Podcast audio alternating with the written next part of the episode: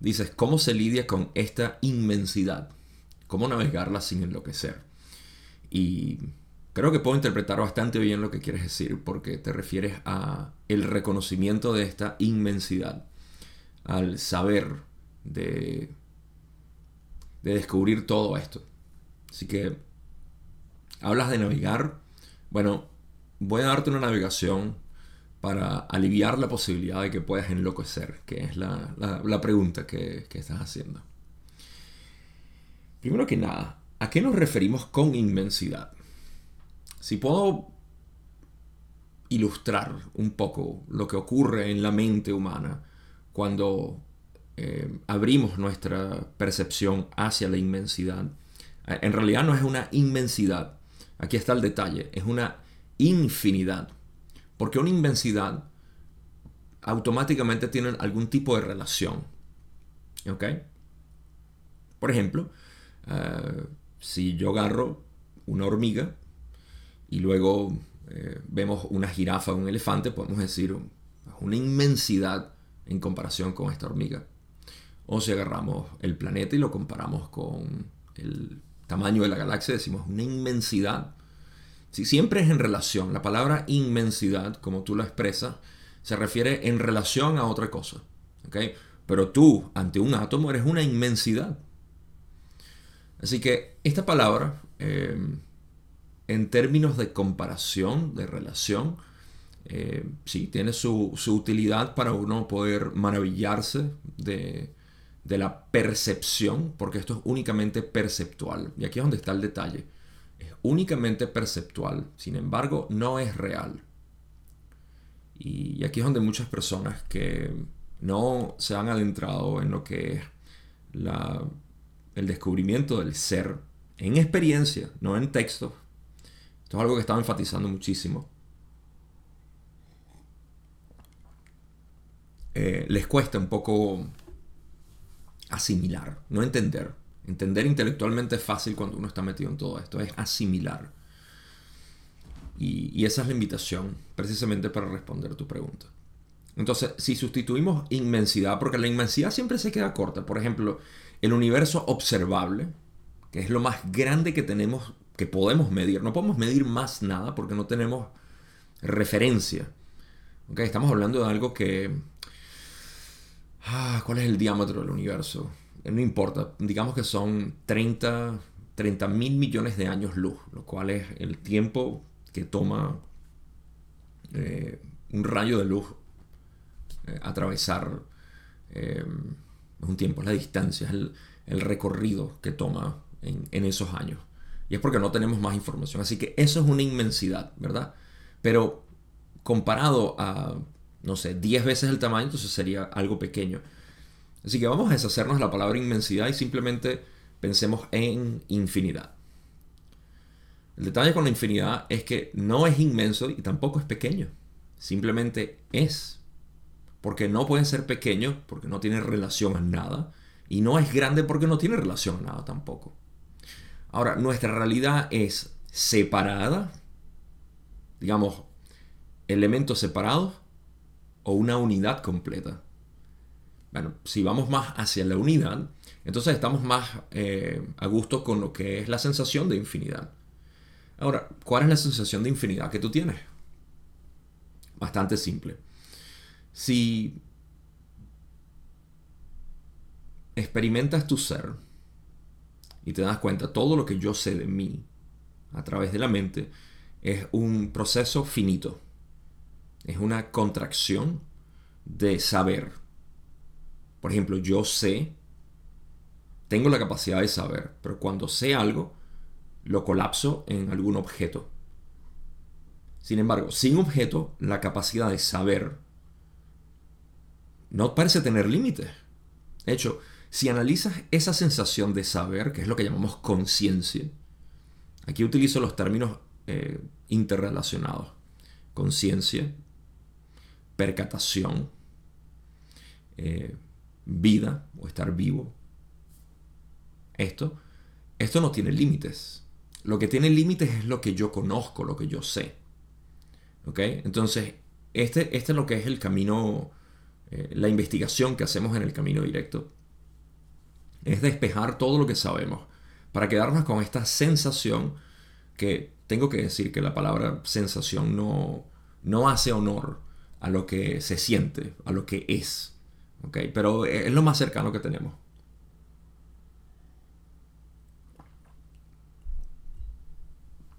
Así que esa sensación de simplemente ser, de saber, de estar vivo, de estar consciente. Y repito, la, la frase estar consciente implica que hay un sujeto que contiene una cualidad de conciencia. Eso es falso. No existe un simplemente hay conciencia. Lo único que sé de mí es esta conciencia. Si tú investigas esto, te das cuenta de que eso no tiene límites, por ende es infinito. Lo que tú realmente eres es infinidad. Naturalmente lo único que tú puedes percibir es finitud.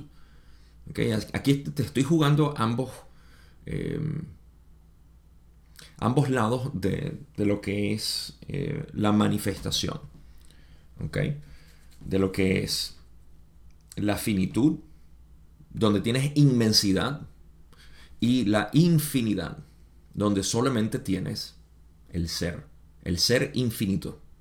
No es un ser con forma que es infinito, es el ser, es la conciencia, es la vida, es eh, el vacío, que en realidad no es un vacío, lo que radice plenum, la plenitud total.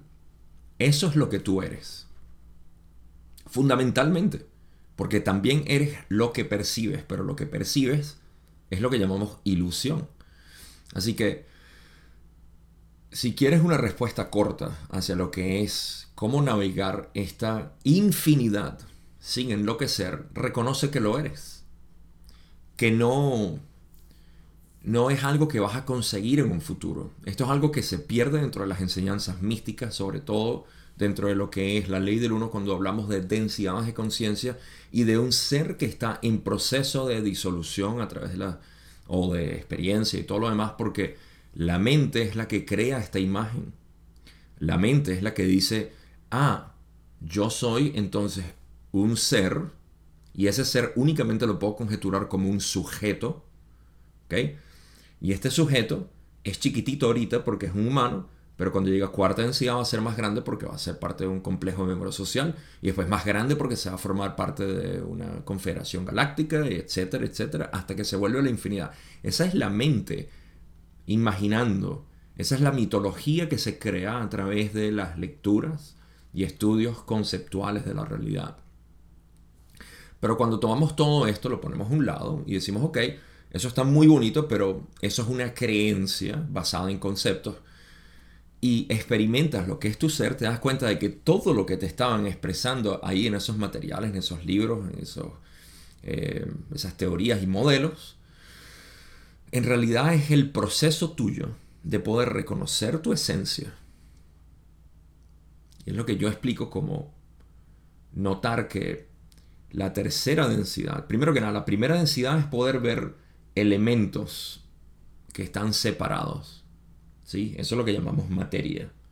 La segunda densidad es la capacidad de moverse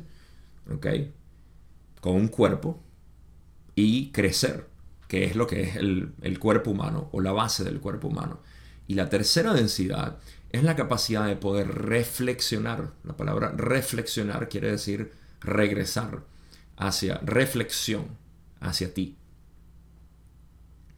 Y cuando en tercera densidad ocurre esto es porque el ser humano o la conciencia, el ser humano no es más que la percepción de aquello que se está moviendo y creciendo. Pero quien lo está percibiendo es la conciencia absoluta. Y eso es lo que llamamos el espíritu. Es lo que es la, la conciencia haciéndose consciente de sí misma a través de un aparato físico como este. Pero si continuamos ¿Cuál es el crecimiento del ser humano de manera espiritual? Reconocer que tiene un corazón que puede amar y ese amor, seguir ese amor, continuar en ese amor, es lo que lleva a abrir lo que es el, corazón, que radice, que es la plataforma para el, el trabajo espiritual. Y ciertamente cuando una persona tiene el corazón abierto tiende a a disfrutar más de la armonía del, planeta, de otros humanos, etc.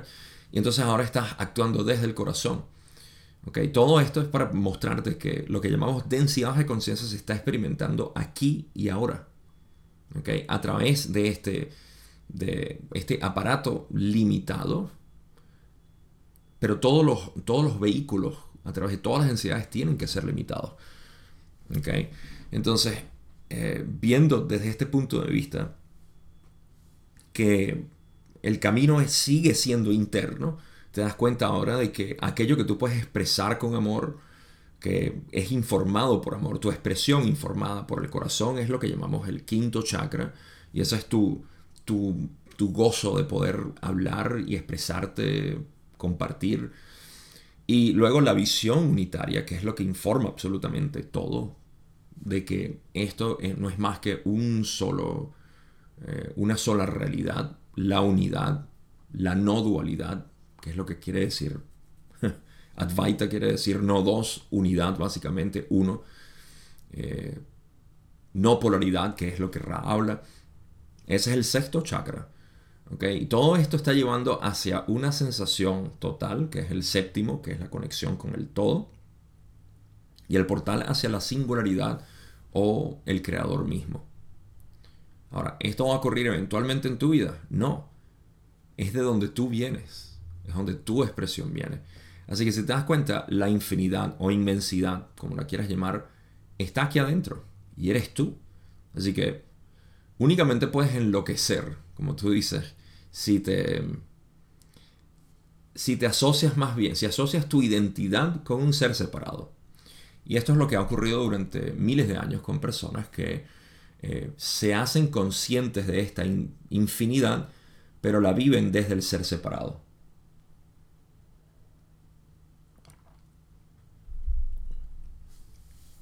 Al hacer esto, eh, están entrando, eso es lo que Ra llama, eh, hay, una, hay una parte donde expresan que no es apropiado intentar abrir y sobreactivar los centros energéticos superiores sin haber trabajado los inferiores.